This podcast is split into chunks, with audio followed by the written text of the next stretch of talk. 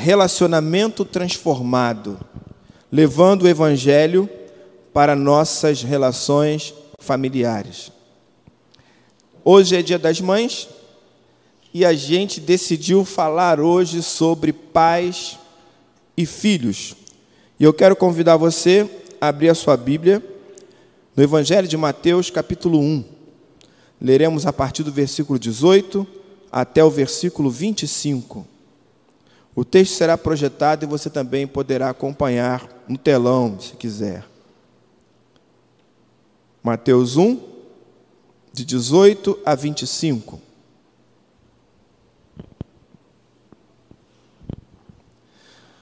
O nascimento de Jesus Cristo foi assim. Maria, a sua mãe, estava comprometida para casar com José. Mas antes de se unirem, ela se achou grávida pelo Espírito Santo. José, com quem Maria estava para casar, sendo um homem justo e não querendo envergonhá-la em público, resolveu deixá-la sem que ninguém soubesse. Enquanto ele refletia sobre isso, eis que lhe apareceu em sonho um anjo do Senhor, dizendo: José, filho de Davi, não tenha medo de receber Maria como esposa, porque o que nela foi gerado é do Espírito Santo. Ela dará à luz um filho, e você porá nele o nome de Jesus, porque ele salvará o seu povo dos pecados deles. Ora, tudo isto aconteceu para se cumprir o que foi dito pelo Senhor por meio do profeta.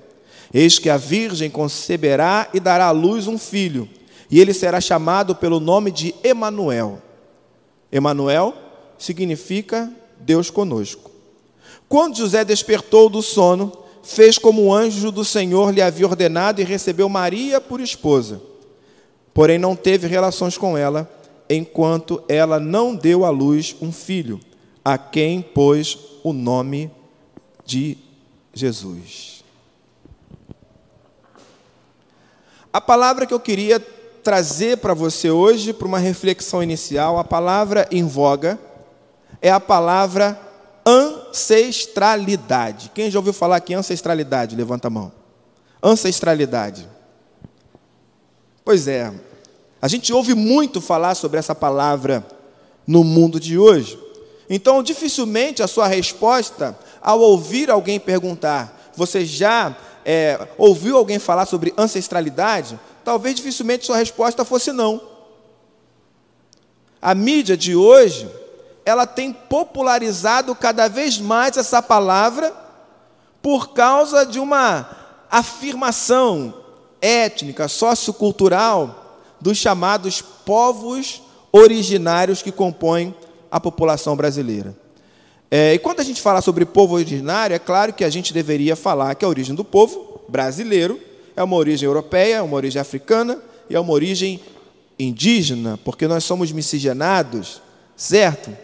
Mas eu estou me referindo exatamente àquelas pessoas que, apesar de representarem a maioria da população brasileira, têm menos acesso ao exercício da cidadania através da história. Os indígenas e o povo negro. Então você ouve muito falar sobre ancestralidade, lembrando a cultura desses povos. A palavra ancestralidade, ela tem vários significados. Mas todos os significados conhecidos passam por um só.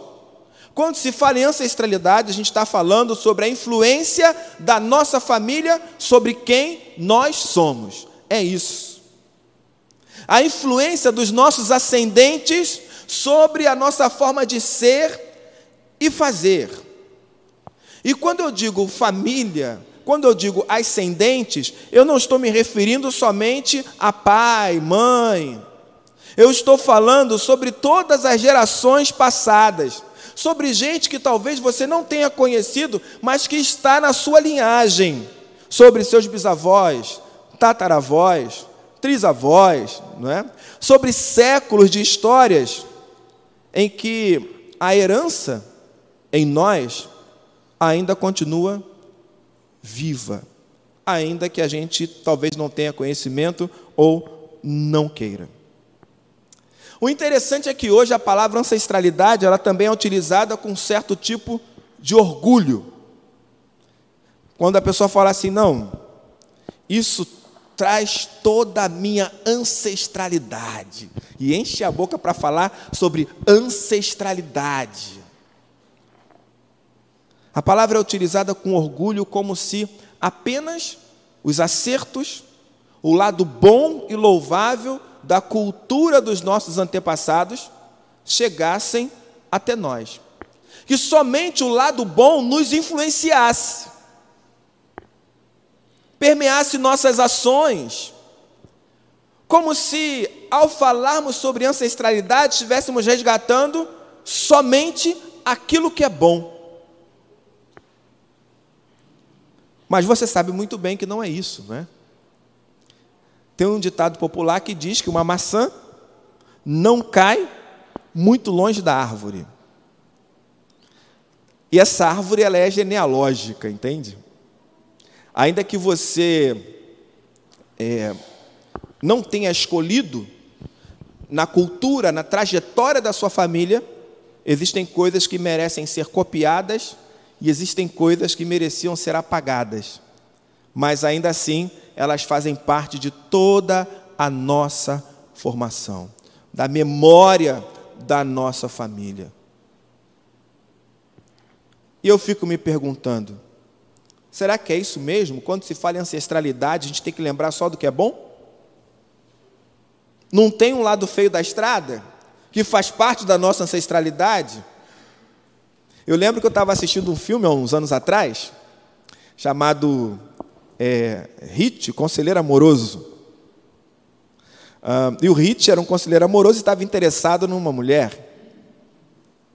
E ele fez tudo aquilo que ele sabia para poder conquistar aquela mulher. Ele marcou o um encontro, planejou tudo, pesquisou o nome de um antepassado da mulher, que a mulher dizia que não conhecia, não sabia a trajetória dele. Ele pesquisou e, e acabou descobrindo no dia do encontro, com o nome que ele tinha pesquisado, que aquela pessoa é, era um assassino, não é?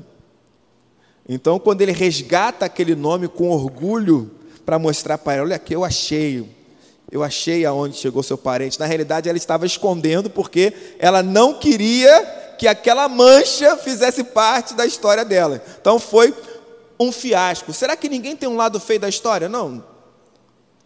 Uma parte da estrada que você não quer transitar, que faz parte da sua ancestralidade.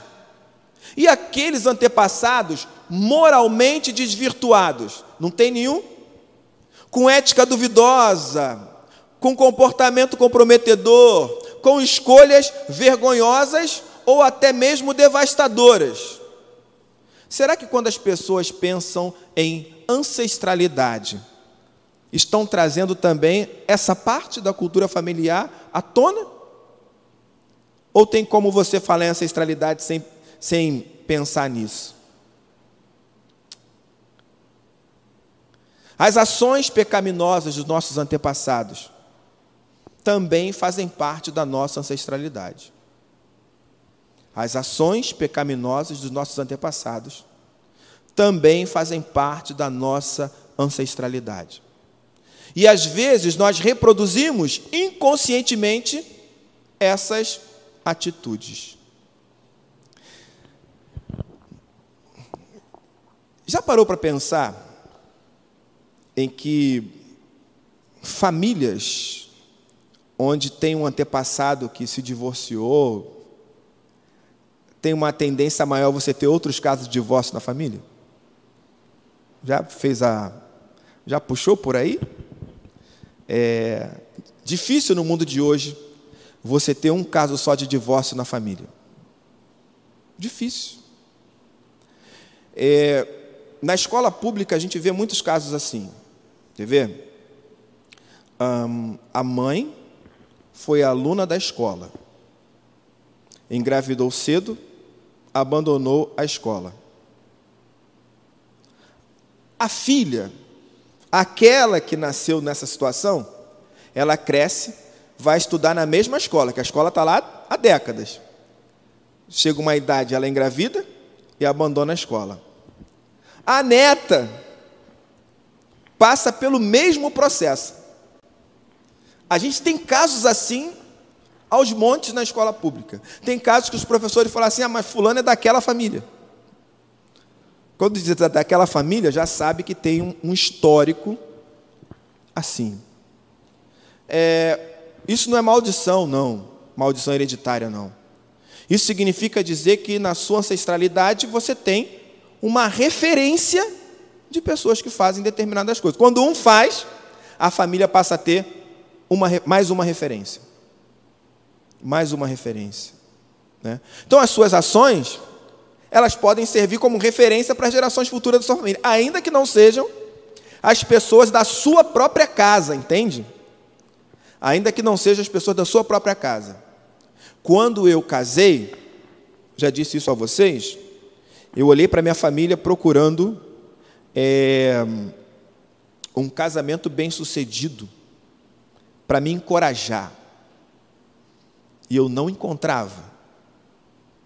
Eu só encontrei um. Né?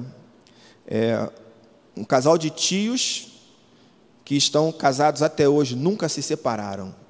É, é um caso assim, talvez único na minha família. Né? É, e foi esse tio que me procurou e disse que eu tinha que casar, que o casamento era bom, que ia dar certo. Era difícil, mas vai dar certo. Ou seja, eu tinha uma série de referências e eu tive a referência desses tios. Meus pais são pais separados, né? É, e eu lembro que uma das minhas filhas disse para mim, para Patrícia, que é, quando elas pensavam em casamento, elas queriam que o casamento fosse igual ao nosso, que fosse duradouro, que percebe a referência? Isso se chama ancestralidade, tá? Tanto o lado bom quanto o lado ruim. O problema é que a gente não pensa no lado feio da estrada. A gente só pensa no lado bom da estrada. Então, existem ações na nossa família, dos nossos antepassados, que a gente reproduz mesmo que inconscientemente. Você nem sabe porque está reproduzindo, mas está dentro da cultura da sua família. Entende? Está dentro da cultura da sua família. Mas entenda, o Evangelho, ele é capaz de redimir não somente você, mas também as gerações futuras de sua família. O Evangelho é capaz de redimir você e as próximas gerações da sua família. Por quê? Porque um dia você fará parte da ancestralidade de alguém. Você vai fazer parte. A Valéria, ela já faz parte do que Larissa e Laís um dia chamará de ancestralidade. A Zilma e André em relação a Luísa. Você fará parte da ancestralidade de alguém. E a pergunta hoje é: qual o legado que você deixará para seus descendentes? Qual é o legado? Porque pensar no legado que você vai deixar, e eu não estou falando de dinheiro, de patrimônio, significa que você precisa refletir nas suas decisões de hoje. As suas decisões hoje enquanto membro da sua família, enquanto pai, enquanto mãe, vai gerar um, um comportamento, ou um possível comportamento nas gerações futuras da sua família. Entende? Então pense nisso.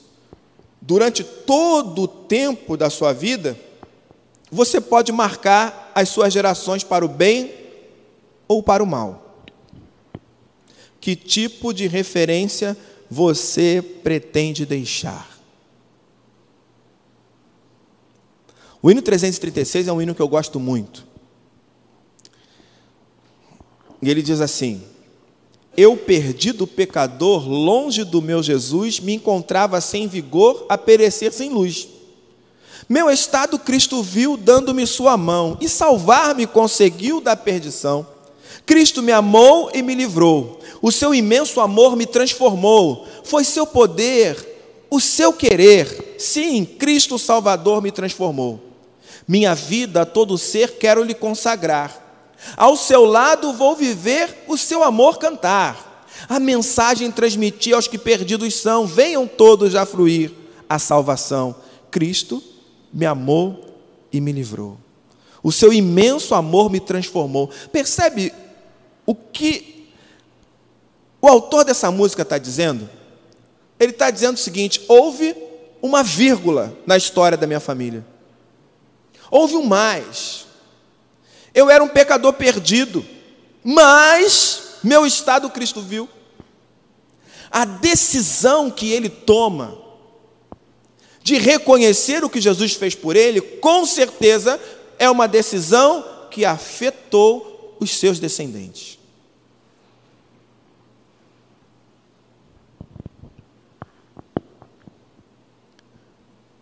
Eu queria falar um pouco sobre a minha trajetória familiar, para você entender o que eu estou dizendo sobre ancestralidade e sobre como o Evangelho pode redimir toda uma geração. Eu sou neto de mulher nordestina e de mulher campista. Nordestina e campista. Uma sergipana e outra fluminense campista duas mulheres pretas, uma analfabeta e outra semi-analfabeta. Uma era lavadeira, teve 13 filhos, alguns de pais diferentes, e criou nove, perdeu os outros.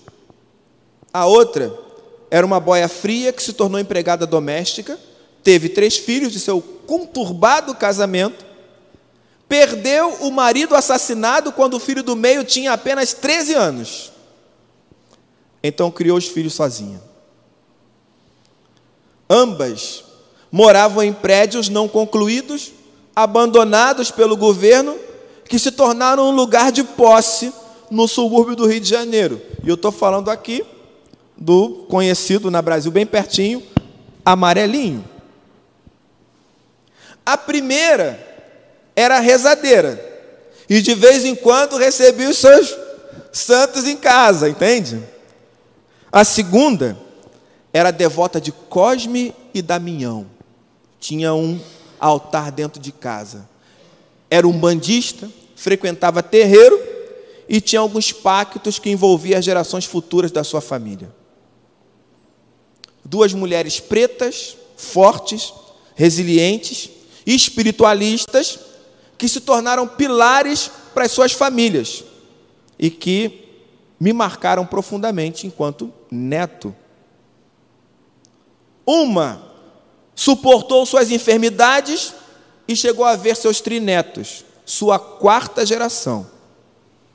A outra morreu bem cedo e apenas viu parte da sua segunda geração, e mesmo assim, quando ainda era bem pequena, e esse foi o meu caso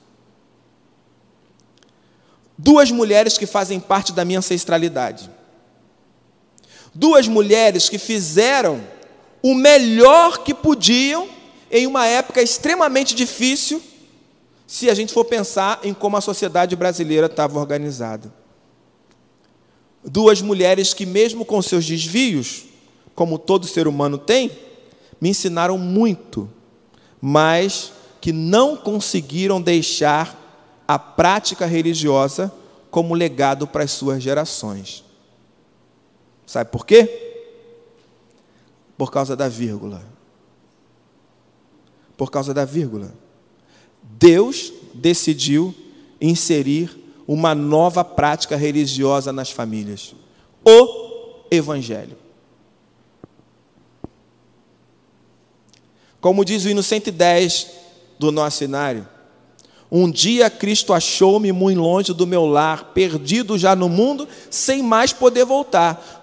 Tomando-me em seus braços, firmou-me nos meus passos e agora andamos juntos, voltando para o lar. A presença de Jesus enche o coração de luz. Muito preciosa fica e também mais rica esta vida com Jesus. A vírgula. Eu sou a vírgula. Entende? Eu sou a vírgula. A vírgula ela foi escrita na trajetória da família quando eu tinha cinco anos de idade. Eu estava aqui essa semana refletindo sobre esse texto e me perguntando. Nunca perguntei isso para minha mãe, né? Eu devia ter perguntado. Eu estava perguntando assim, mas espera aí. Minhas irmãs fizeram primeira comunhão, por que eu não? Me veio assim do nada essa semana essa, essa, esse questionamento. Ué, eu sou o filho mais velho. Minhas duas irmãs fizeram primeira comunhão e teve aquele, todo aquele ritual. Por que eu não? Né? Por que eu não? Eu sei a resposta. Né? É, não sei se esse foi o motivo para minha mãe não me levar para a primeira comunhão. Mas eu sei a resposta. A resposta é que se o evangelho entra na minha família quando eu tenho 4 para 5 anos de idade, qualquer possibilidade de primeira comunhão já foi retirada. Eu não estou falando aqui nada contra os católicos, estou dizendo para você que eu nasci para ser um bandista, neto de rezadeira, de um bandista, mas o Evangelho atravessou o meu caminho, entende? E ao atravessar o meu caminho, Deus deu à família mais um referencial. Hoje, qualquer pessoa que for falar sobre ancestralidade nas gerações posteriores, vai ter dentro dessa ancestralidade também pessoas crentes que serviam a Jesus, que foram transformadas, faz parte da cultura. Meu tio uma vez disse para mim, quando ele foi convertido, a conversão dele não teve nada a ver comigo, não fui eu que evangelizei, nada, eu era um, adolescente quando ele se converteu. Meu tio também era um bandista. Mas ele foi lá em casa porque quando ele se converteu, ele ia evangelizar meus pais toda semana, né? Toda semana. Meu pai já não aguentava mais olhar para a cara dele.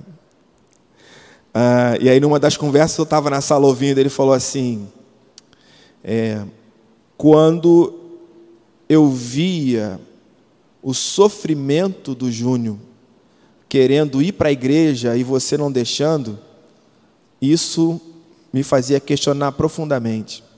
Porque quando os meus pais se separaram, o meu pai, eu ia para onde ele morava, era em Nova Iguaçu, um lugar muito difícil na época, é, e o meu pai já estava determinado.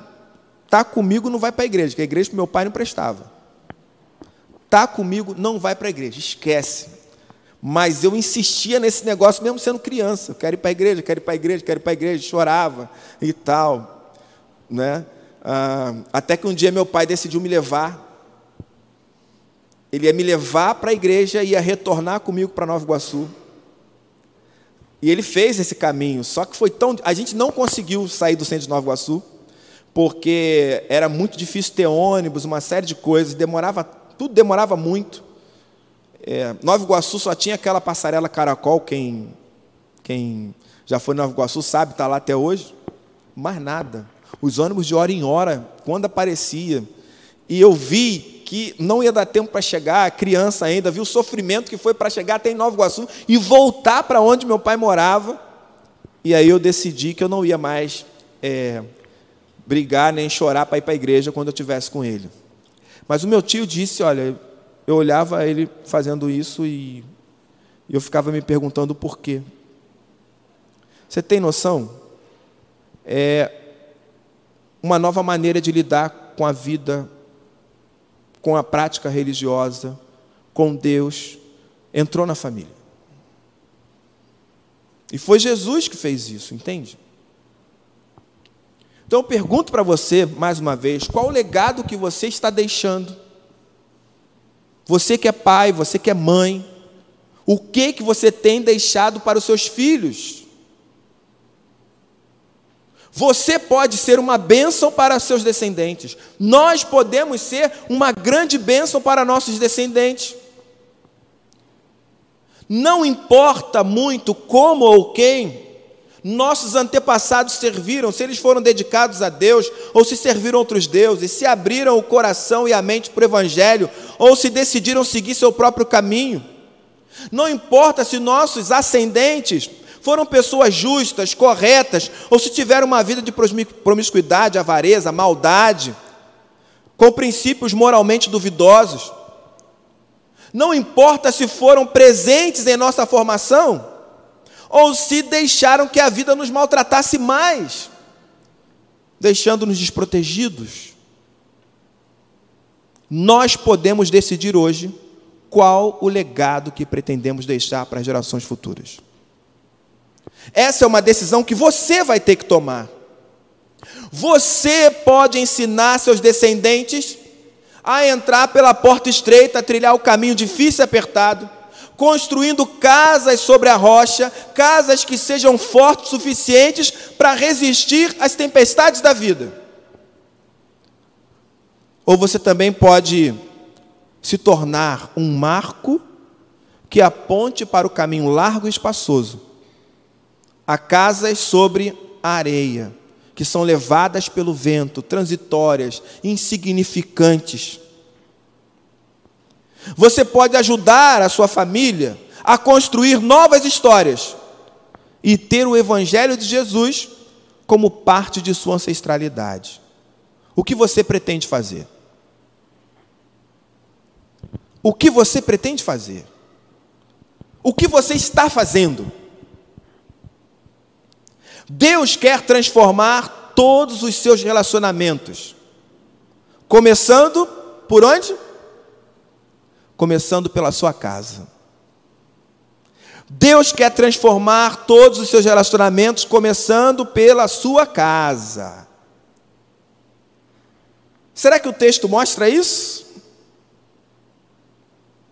Diferentemente do Evangelho de Lucas, Mateus não dá nenhum protagonismo a Maria, mãe de Jesus. Não dá. E eu digo protagonismo porque Mateus não dedica parte de sua narrativa à história de Maria ou à infância de Jesus. Mateus não faz isso. Diferentemente de Lucas, Mateus não menciona os detalhes da visita do anjo Gabriel a Maria. Ele não destaca a vocação de Maria para ser mãe do Salvador do mundo. Mateus não descreve o sentimento de Maria, suas dúvidas em relação ao processo, a decisão dela de se submeter à vontade de Deus. Mateus não cita a relação dela com sua parenta Isabel, não fala nada sobre o período gestacional, ele não dá voz a Maria através de um cântico, como fez Lucas, ele sequer menciona a expressão Maria guardava todas estas coisas, conferindo-as no seu coração. E Lucas repete isso várias vezes. Em Mateus, não há narrativa de apresentação de Jesus no templo enquanto primogênito, não há rito de circuncisão, não há encontro com a profetisa Ana e também com Simeão, não há referências sobre a infância ou início da adolescência de Jesus. E eu estava me perguntando por quê. Mateus não está preocupado em narrar a infância de Jesus. Essa é a realidade. Mateus, ele escreve o seu evangelho para uma comunidade predominantemente judaica. E na comunidade judaica, a mulher não exercia muito protagonismo. E Lucas escreve para Teófilo, alguém que está inserido em uma comunidade gentílica, onde as mulheres tinham mais relevância social, tinham mais liberdade para participar da vida pública. Então a narrativa sobre a vida de Maria em Lucas fortaleceria a imagem dela diante dos seus leitores. Mas e no caso de Mateus? Mateus não se preocupa com isso. Mateus não dá protagonismo a Maria, a mãe de Jesus. ela não é a parte central dessa narrativa. Ela aparece ali rapidamente e ele segue. E aí, Mateus não começa a narrativa dizendo como foi o nascimento de Jesus. Como é que Mateus começa o seu evangelho? Quem sabe? Qual é a primeira coisa que ele conta? O que, que ele faz? Hã? Qual é a primeira narrativa dele no evangelho? Abra aí para ver, irmão. Mateus 1. Vigia. É o quê? Ele, ele faz uma genealogia. Antes do texto que nós lemos, em Mateus 1,18, Mateus cita a genealogia de Jesus.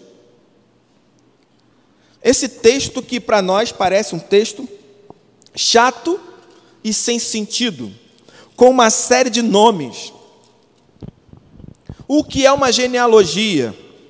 Na realidade, uma genealogia se trata de um registro público. Primeira coisa que eu quero que você entenda: a genealogia era um registro público. Alguém ia lá escrever o nome de outra pessoa na família. Então a genealogia tem o nome de todas as pessoas que são importantes para você saber de onde você veio. É um registro público. OK? A genealogia ela marcava também a chamada relação de pertencimento. Por quê? Bom, é, se perguntasse qual é o meu nome hoje? Qual o seu nome completo? Eu vou citar o meu nome completo, e no meu nome completo, provavelmente tem o quê? Referências aos meus antepassados. Certo? Então você tem, eu tenho Júnior, tenho César, né? É, Rodrigues e Lima. Então Lima é da parte da minha família da minha mãe, Rodrigues é da família do meu pai, César é do meu pai. Então perceba que a composição do nome, do meu nome, ela mostra uma certa ligação com os meus antepassados. É, na sua certidão de nascimento, há uma declaração dos seus antepassados, até os avós, se eu não me engano. Né? Até os avós. Mas na época de Jesus, você não tem certidão de nascimento, você tem uma genealogia. Então, quem é Jesus? Jesus é filho de José. Não é isso que dizem lá em Nazaré, na sinagoga? Ué, esse aí não é o filho do carpinteiro, filho de José? Sua mãe não é Maria? Então você dizia, Luísa. Que Luísa é essa? Ah, Luísa do André. É assim. Não tem sobrenome. Não tem Pimentel de Oliveira, não, a Luísa do André. E assim você vai conhecendo as suas relações de parentesco, sua relação de pertencimento. A genealogia tinha a ver então com o que eu falei sobre ancestralidade. Fica ligado na genealogia de Jesus aí, ó. Livro da genealogia de Jesus Cristo, filho de Davi, filho de Abraão, Abraão gerou Isaac, Isaac gerou Jacó, Jacó gerou Judá e os seus irmãos. Judá gerou Pérez e Zera, cuja mãe foi Tamar. Pérez gerou Esrom, Esrom gerou Arão. Arão gerou Aminadab. Aminadab gerou Naasson. Naasson gerou Salmão. Salmão gerou Boaz, cuja mãe foi Raabe. Boaz gerou Obed, cuja mãe foi Ruth. E Obed gerou Jessé. Jessé gerou o rei Davi, e o rei Davi gerou Salomão, cuja mãe foi aquela que tinha sido mulher de Urias. Salomão gerou Roboão, Roboão gerou Abias, Abias gerou Asa, Asa gerou Josafá, Josafá gerou Jorão, Jorão gerou Uzias, Uzias gerou Jotão, Jotão gerou Acais, Acais gerou Ezequias, Ezequias gerou Manassés, Manassés gerou Amon, Amon gerou Josias, Josias gerou Jeconias e seus irmãos, no tempo do exílio na Babilônia. Depois do exílio na Babilônia, Jeconias gerou Salatiel. E Salatiel gerou Zorobabel. Zorobabel gerou Abiúde. Abiúde gerou Eliakim. Eliakim gerou Azor. Azor gerou Sadoc. Sadoc gerou Aquim. Aquim gerou Eliúde. Eliúde gerou Eleazar. Eleazar gerou Matã, Matã gerou Jacó. E Jacó gerou José, marido de Maria, da qual nasceu Jesus, que se chama o Cristo. Assim, todas as gerações, desde Abraão até Davi, são 14. Desde Davi até o exílio na Babilônia, 14 gerações. E desde o exílio da Babilônia até Cristo, 14 gerações. Então parece que tudo está no seu lugar, não é? Genealogia registrada. A ancestralidade está aí. Olha para a lista e você vai perceber que Jesus está dentro do povo de Israel. Por quê? Porque o primeiro da lista é Abraão. Então Jesus pertence ao povo de Israel. É isso que Mateus está dizendo. Jesus pertence à tribo de Judá, porque Judá está lá na lista. Jesus está na linhagem do rei Davi, porque Davi está na lista. E Jesus é filho de José, está lá. E assim você vai fechando a lista. O que tem de estranho na lista de Mateus? Bom, a gente é, ouve falar muito hoje em filho da mãe, né? No sentido pejorativo. Mas no tempo de Jesus, o filho era do pai. A mãe não tinha direito ao filho. O filho era do pai. A mãe, ela só gerava o filho. O pai é que dava o nome. O pai, em caso de divórcio, ele ficava com, com o filho. Então, as mulheres não eram citadas em uma genealogia, porque os filhos pertenciam ao pai. Não precisa ir muito longe, não. Quando você vê uma contagem lá em Atos, o que, que Atos diz? Ah, foram 3 mil pessoas, 5 mil pessoas fora, mulheres e mulheres e crianças não eram contadas. Então, por que Mateus coloca nome de algumas mulheres numa genealogia? Já que a mulher não era contada, não era citada, e o filho era filho do pai e não da mãe.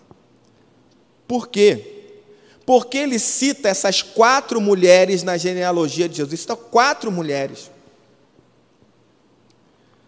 Mateus, com a narrativa do nascimento de Jesus, com a genealogia, com o seu evangelho, ele está procurando responder duas perguntas. A primeira, muitos judeus estavam dizendo: como nós podemos aceitar o Messias que nasceu de Maria? Como? Porque na ótica judaica no século I, quem era Maria? Nós lemos no nosso texto. Quem era Maria? Uma mulher ou menina que estava desposada. Você sabe o que significa estar desposada? O casamento estava contratado e ela estava no período de um ano entre contrato de casamento e se mudar para a casa do seu esposo para consumar a relação do casamento através do ato sexual. Ou seja, como o texto diz, Maria ainda não morava com José, José ainda não tinha, não teve relações com elas. E essa Maria ficou grávida. Quem é Maria? Maria é aquela menina que a criança nasceu, sei lá, dando um exemplo aqui, né? Nasceu de seis meses, né? Você acha que o Messias nasceria de uma mulher assim? Que teve relações com outro? De procedência duvidosa? Porque na ótica judaica, não haveria essa possibilidade de ser gerado pelo Espírito Santo. Mateus, quando escreve o seu evangelho, ele está escrevendo para um público que questiona isso. Ele não pode ser o Messias porque a mãe dele é Maria. E Maria não tem boa fama. Então, essa é a primeira pergunta que ele vai tentar responder com a genealogia. A segunda é: por que o Messias foi criado em Nazaré e não em Jerusalém? Porque se é o Messias, tinha que ser criado aonde? Em Jerusalém. Mas ele, esse cara é nazareno, não pode ser o Messias. A família dele é de Nazaré. Como é que pode?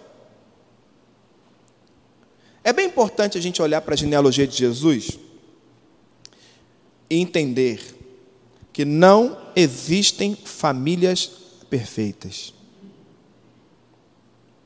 Não existem famílias perfeitas. Esse negócio de ancestralidade, não existe ancestralidade perfeita. Olha para a lista. Olha para a lista. Quem foi Abraão? Quem foi Abraão, gente? Quem? Quem foi Abraão? Vamos falar para fora aí para ouvir quem foi Abraão. Quem foi Abraão? Hã? Que recebeu a promessa? Esse foi Abraão? Quem foi Abraão?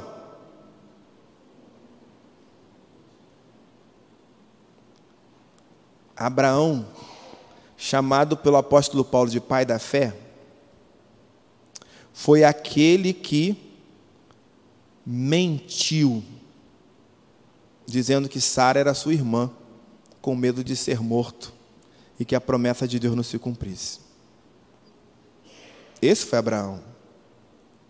É, foi alguém que tinha uma promessa para si, para os seus descendentes, mas decidiu levar o sobrinho e deu no que deu. Foi Abraão.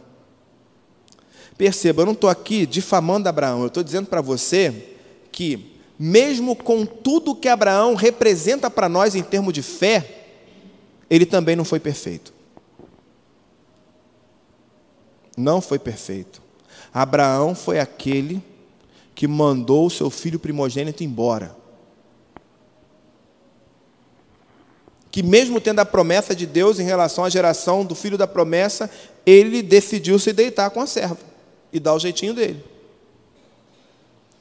Isso sem mencionar Jacó, que está lá na, na, linhagem. Quem foi Jacó? O nome já diz. Aquele que vence em astúcia. Judá estava entre aqueles irmãos que jogaram José no poço, que o Rodrigo pregou semana passada. Davi foi assassino e adúltero. Salomão teve mil mulheres. Então perceba, não existem. Essa família de Jesus não é perfeita, Mateus está mostrando isso. Ele não está mostrando somente que a família de Jesus não é perfeita, ele está dizendo: olha, a base de ancestralidade de vocês que estão criticando Maria é uma base que tem gente que também teve procedência duvidosa. E aí, Mateus cita quatro mulheres. A primeira dessas mulheres é Tamar. Você pode ler a história de Tamar na Bíblia, e você vai perceber que Judá, que era o sogro de Tamar, né, é, ele perdeu um filho, que era o esposo de Tamar, e ele tinha que dar o filho mais novo para cumprir a lei para essa mulher, mas ele teve medo que essa mulher fosse amaldiçoada e acabasse matando o outro filho dele. Então, ele decide não fazer. Aí Tamar se entristece, por quê? Porque ela não vai gerar descendência do seu esposo, porque a lei do Levirato dizia isso, né? Então, a pessoa que o irmão mais velho morre, o mais novo casa, e os filhos que for gerado serão filhos do mais velho, nome do mais velho. E aí Tamar viu que esse negócio não ia acontecer, que Judá estava enrolando ela. Então o que, é que ela faz? ela se veste como uma prostituta, fica na beira da estrada. E aí Judá passa, olha para ela, estava coberta, viu gente? Se interessa, faz um acordo com ela, não tem dinheiro. Ele fala: tudo bem, você deixa uma prenda aqui para mim. Ela vai lá, se deita com Judá. Tempos depois ela aparece grávida, Judá quer que ela morra. E aí ela diz: o homem que fez isso comigo, o pai do meu filho, é o dono desse cajado aqui, era o cajado de Judá. E ele. Essa foi Tamar. Se vestiu como uma prostituta. Outra mulher que está aí é Raabe. Quem foi Raabe? Prostituta. Lá em Jericó, que ajudou os espias, não é isso? Está na linhagem de Jesus. Outra mulher que está na linhagem de, de Jesus, Ruth. Ruth era moabita. É, os judeus não poderiam casar com moabitas. Né?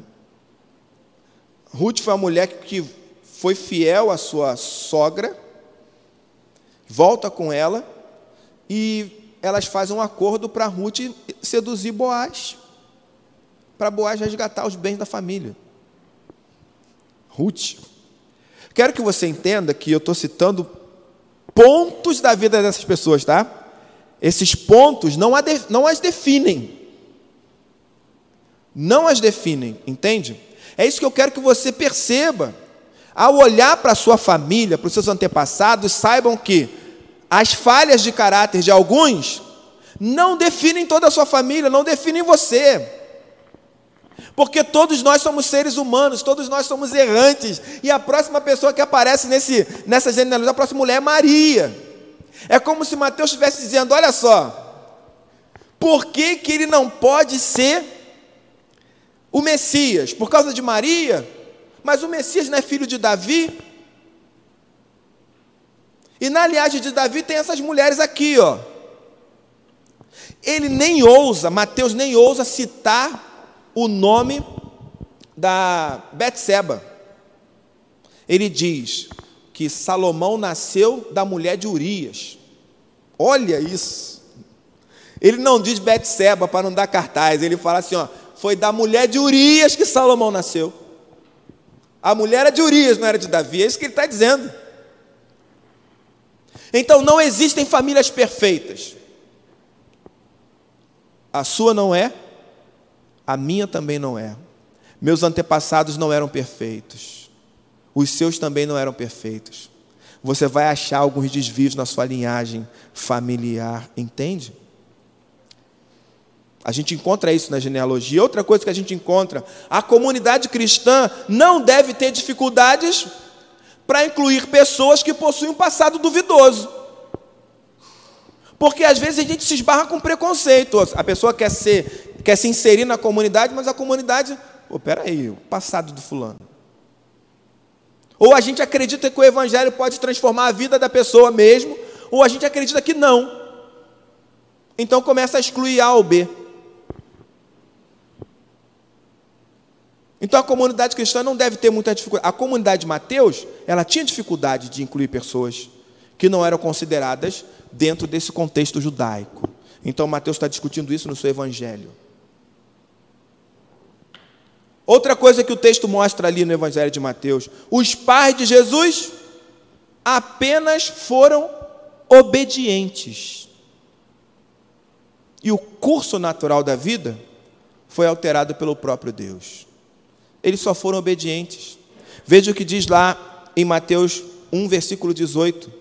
O nascimento de Jesus foi assim, simples.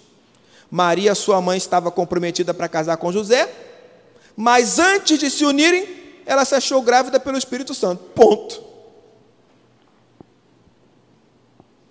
Estava tudo organizado. O Espírito Santo foi lá e bagunçou. É isso que ele está dizendo.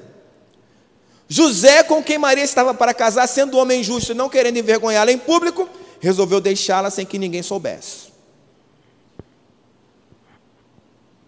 Isso é muito interessante no texto, porque só quem conhece a, a cultura lá do Antigo Testamento consegue entender que o que José está arrumando é um meio de casar com Maria. Porque se José diz que Maria está grávida e que o filho não é dele, é considerado adultério. E aí Maria se apedrejada e morta. Né? Se José diz que o filho é dele, aí ele é que seria apedrejado. Então o que, que José decide? Vou deixá-la secretamente. Por quê? Porque se alguém com, com casamento contratado, né, é, faz isso, é como se ele tivesse tentando devolver Maria. Né? O pai poderia ir atrás e obrigar a pessoa que engravidou é, a casar com aquela pessoa e ainda pagar uma tipo uma multa, uma restituição. E a pessoa, biblicamente, seria obrigada a ficar com a pessoa para o resto da vida, era o que a lei dizia. Então, quando José se pensou em se afastar sem dizer absolutamente nada, ele estava assumindo a responsabilidade que o filho era dele. E a família iria obrigar ele a ficar com ela para o resto da vida. Ele ia levar uma fama, mas não seria apedrejado, e ia ser obrigado a ficar com a mulher para o resto da vida. Então, essa era a intenção de José. Será que vai dar certo? Aí o Espírito Santo vai lá e diz para ele que ele não tem que ficar preocupado, porque o que Maria está falando é verdade, pode casar com ela. O texto mostra algumas características dos pais de Jesus. O texto diz que José sempre fazia o que era direito. Isso é maravilhoso. Está lá no texto. José sempre fazia o que era direito. Grava isso. José sempre fazia o que era direito. O texto mostra que José pretendia ser misericordioso e gracioso em relação a Maria. O texto mostra que José foi obediente a Deus e bancou toda a difamação que viria com a sua escolha de consumar o casamento, mesmo com sua esposa grávida. Bancou. Imagina, você está na sua cidade e de repente alguém olha para você e fala assim: aí, ó, esse menino aí não é dele, não, hein? Imagina você ficar ouvindo isso para sempre. É, você não tem noção do que José e Maria passaram, mas vou te dar uma noção agora. Vou te dar uma noção. Na época que Jesus estava para nascer, houve um censo, lembra? E por causa do censo, José teve que ir para onde? Quem lembra? Para onde? Para onde? Para onde, gente? Onde Jesus nasceu? Na cidade de Belém. Por que José teve que ir para Belém? Por quê? Porque era a cidade natal dele. Ele era de Belém. Certo? Lembra que eu falei da genealogia? Se José era de Belém, os ancestrais deles eram da onde? Da onde? De Belém. Agora, olha, que, olha o que eu vou te dizer. Tenho certeza que você nunca pensou nisso. O texto diz que José e Maria chegaram em Belém, a cidade estava cheia e que eles não tinham onde se hospedar. Não é isso que o texto diz? As narrativas? Né? Espera aí. José era de Belém e a família dele era da onde? Como pode José não ter onde se hospedar no lugar que os parentes dele vivem? Como pode isso? Ou seja, todos os parentes que eram de Belém tiveram que ir para Belém. José não tem onde se hospedar. E os outros? Será que nenhum parente poderia abrigar José e Maria? Eu tenho uma hipótese. Para mim, ninguém queria hospedar José e Maria. Por quê? Pelo quadro.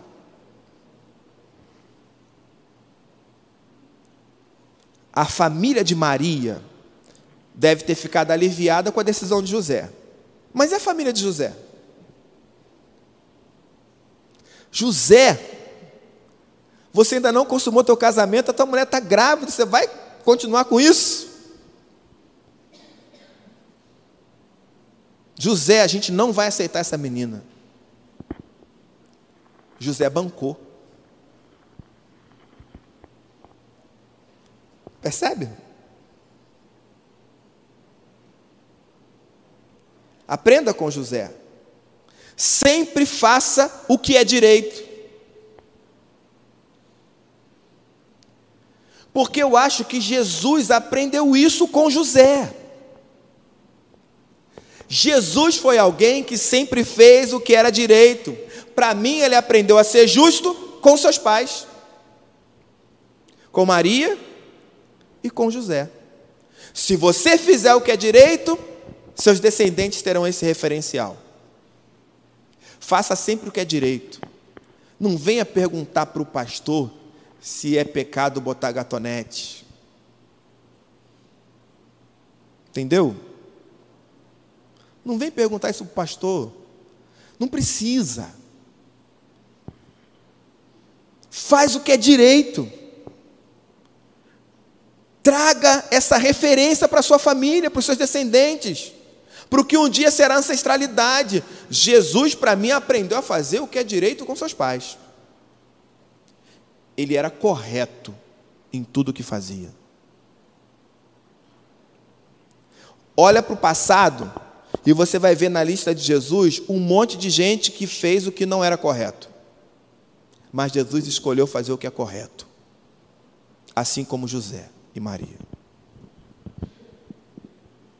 Seja misericordioso acima de tudo. Por quê? Quando você olha para a ação de José em relação a Maria, você tem a noção de que Jesus aprendeu a ser misericordioso com quem? Com seus pais, Maria e José. Jesus era misericordioso, José agiu com misericórdia, com graça, entende?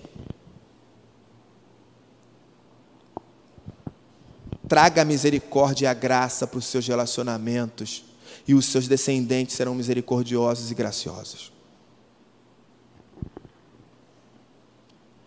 Obedeça, custe o que custar. Jesus foi obediente até o fim, bancou o preço, não foi? Com quem que ele aprendeu isso? Qual era a referência familiar dele? de um homem, de uma mulher que bancaram o preço da obediência. Maria bancou o preço da má fama até o último dia. Tanto é que Mateus está discutindo isso aqui no Evangelho. José bancou o preço da obediência, porque Deus disse para ele: pode casar, o filho é meu, foi o Espírito que gerou isso, você vai dar nome a ele, você vai educar esse menino. E José foi lá e fez o quê? Foi obediente. Pagou o preço. Se você for obediente a Deus, você trará uma nova referência para a sua família. Entende? Não se preocupe com o julgamento dos outros. Pode falar de mim, é o que José está dizendo. Pode falar da minha esposa, é o que ele está demonstrando. Ele não está preocupado com isso, ele está preocupado em fazer a vontade de Deus. Com quem que Jesus aprendeu a não se preocupar com o julgamento dos outros? Com José e com Maria. Jesus aprendeu a lidar com a difamação através do exemplo deles. Jesus foi difamado a vida inteira. E aí eu, eu digo não só na questão é, ministerial dele dizer que é o Messias e ser. Cara, eu imagino Jesus crescendo e a pessoa dizendo: ah, esse é aquele garoto, né? Esse é aquele menino, filho de Maria e de José, né?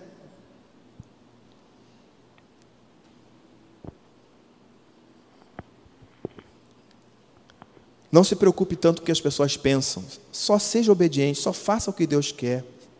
Entende? Eu estava refletindo sobre isso e pensando no seguinte: pensando no Evangelho de Jesus. Sabe o que, que eu percebi? Jesus ensinou exatamente aquilo que aprendeu com seus pais. O Evangelho de Jesus tem mais a ver com o legado de Maria e José do que com qualquer outra coisa. Parece que Jesus simplesmente ensinou o que aprendeu com eles. Usar de misericórdia, usar de graça, usar de amor, respeitar as pessoas, amar a Deus acima de qualquer coisa, porque José e Maria demonstraram isso. Né? Renunciar, José e Maria também fizeram isso.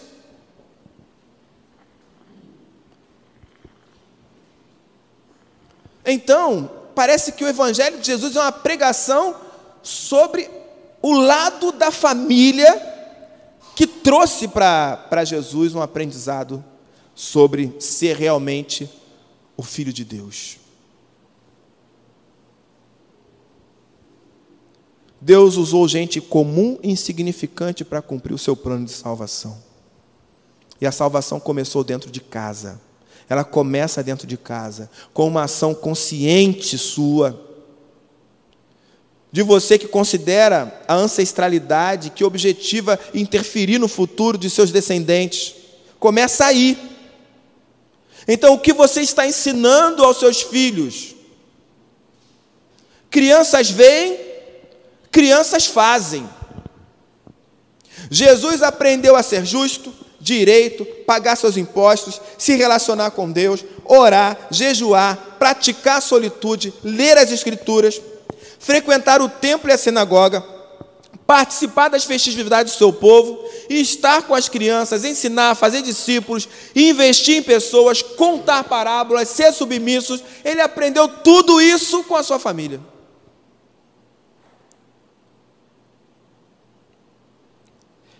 E se você é cristão de verdade, tudo aquilo que Jesus fez faz parte da sua ancestralidade. Entende? Então eu vou repetir para você, para terminar aqui. Você pode decidir hoje qual o legado que pretende deixar para as gerações futuras. Pastor, eu não tenho filhos. Ué, a decisão é hoje. Eu não estou nem pensando em casar, até nem namorada, a decisão é hoje. Você pode decidir qual o legado que pretende deixar para as gerações futuras. Você pode ensinar seus descendentes a entrar pela porta estreita, trilhar o caminho difícil e apertado, construir casas sobre a rocha, casas que sejam fortes o suficiente para resistir às tempestades da vida. Você pode fazer isso. Você pode ajudar sua família a construir novas histórias e a ter o Evangelho de Jesus como parte de sua ancestralidade. Você pode fazer isso. Você deve começar a orar pelos seus filhos agora.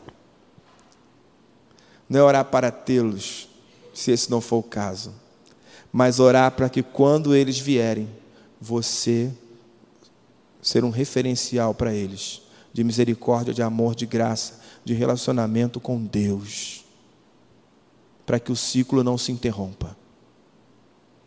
Entende? Nós vivemos uma época em que pais querem que os filhos orem, mas eles não oram. Pais querem ver os filhos lendo a Bíblia, mas eles não leem. Pais querem que os filhos venham à igreja e considerem a igreja importante, mas eles não frequentam a igreja tanto. Pais querem que os filhos sejam generosos, mas o coração deles é duro. Aí eles pegam toda a responsabilidade e colocam no colo de quem? Do pastor Rodrigo. Ele que seja usado para fazer a obra na vida do meu filho.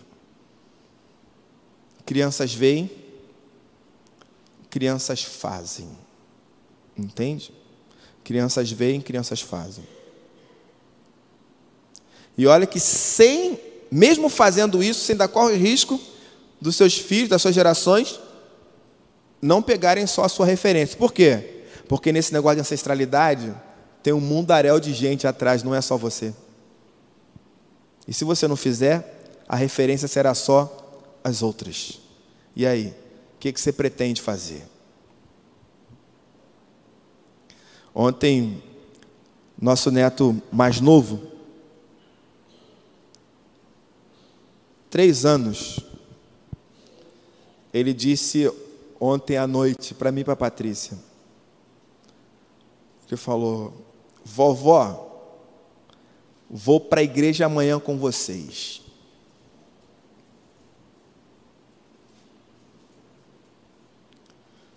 Ele disse isso num sábado à noite. E assim, a, a, sensação, a gente riu, né? A mãe dele também riu. A sensação foi a seguinte: como é que esse cara sabe que hoje é sábado e que amanhã a gente vai para a igreja? Como é que ele sabe disso? Hum, a gente descobriu, Patrícia? A gente não sabe. Como ele chegou a essa conclusão de que hoje seria dia da igreja, a gente não sabe. A gente não falou nada ontem, amanhã vamos para a igreja. Não, do nada ele falou: amanhã eu vou com vocês para a igreja.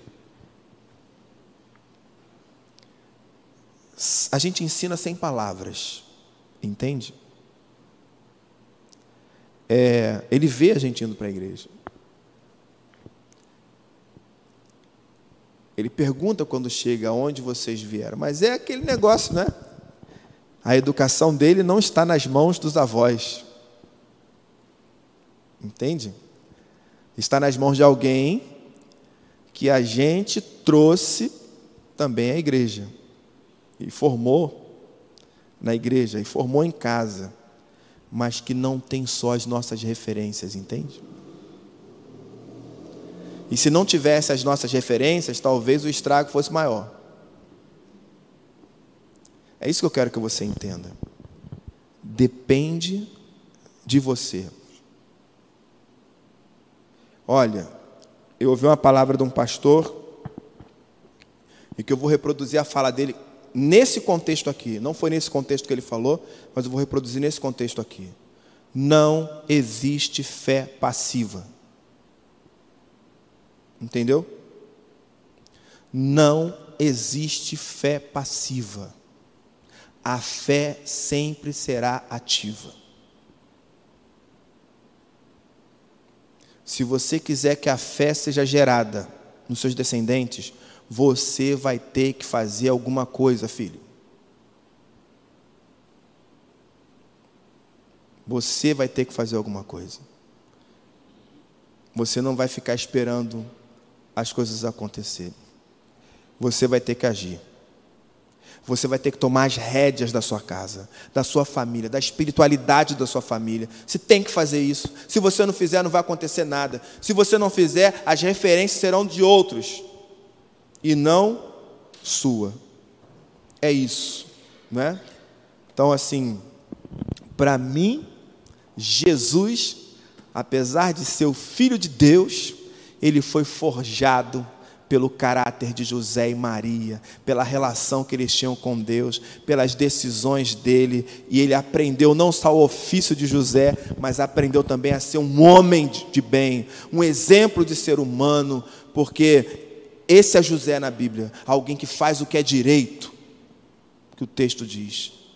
E Jesus foi alguém que fez o que era direito, fez tanto o que era direito, que Pilatos disse: esse homem não fez nada de errado. Foi Pilatos que disse, não sei o que estou dizendo. Esse homem não fez nada de errado. Falando de Jesus. É isso. Entenda isso. Perceba o que você pode e deve fazer em relação à sua família. Feche seus olhos para a gente orar. Eu queria que você decidisse no seu coração hoje ser uma bênção para os seus descendentes. Faça isso. Decida. Diga, Senhor, eu quero ser uma referência para as gerações futuras. Uma referência de amor, de fé, de justiça, de paz, de alegria, de relacionamento com o Senhor, de espiritualidade. Diz isso para Deus. A fé não pode ser passiva.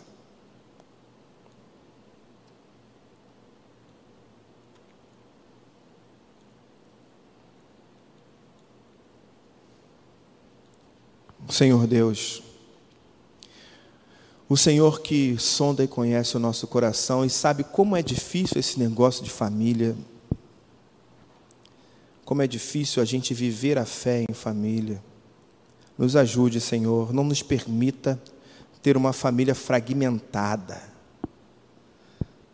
Não nos permita ter uma família que não quer se relacionar com o Senhor nem com a igreja. Realiza a tua obra em nós e através de nós. Que o teu Espírito Santo envolva a nossa família, nossos descendentes, que a nossa história ela seja uma história de gente que realmente se relaciona com o Senhor, que vê a sua glória acontecendo todos os dias, em cada detalhe, e agradece. Em nome de Jesus. Amém.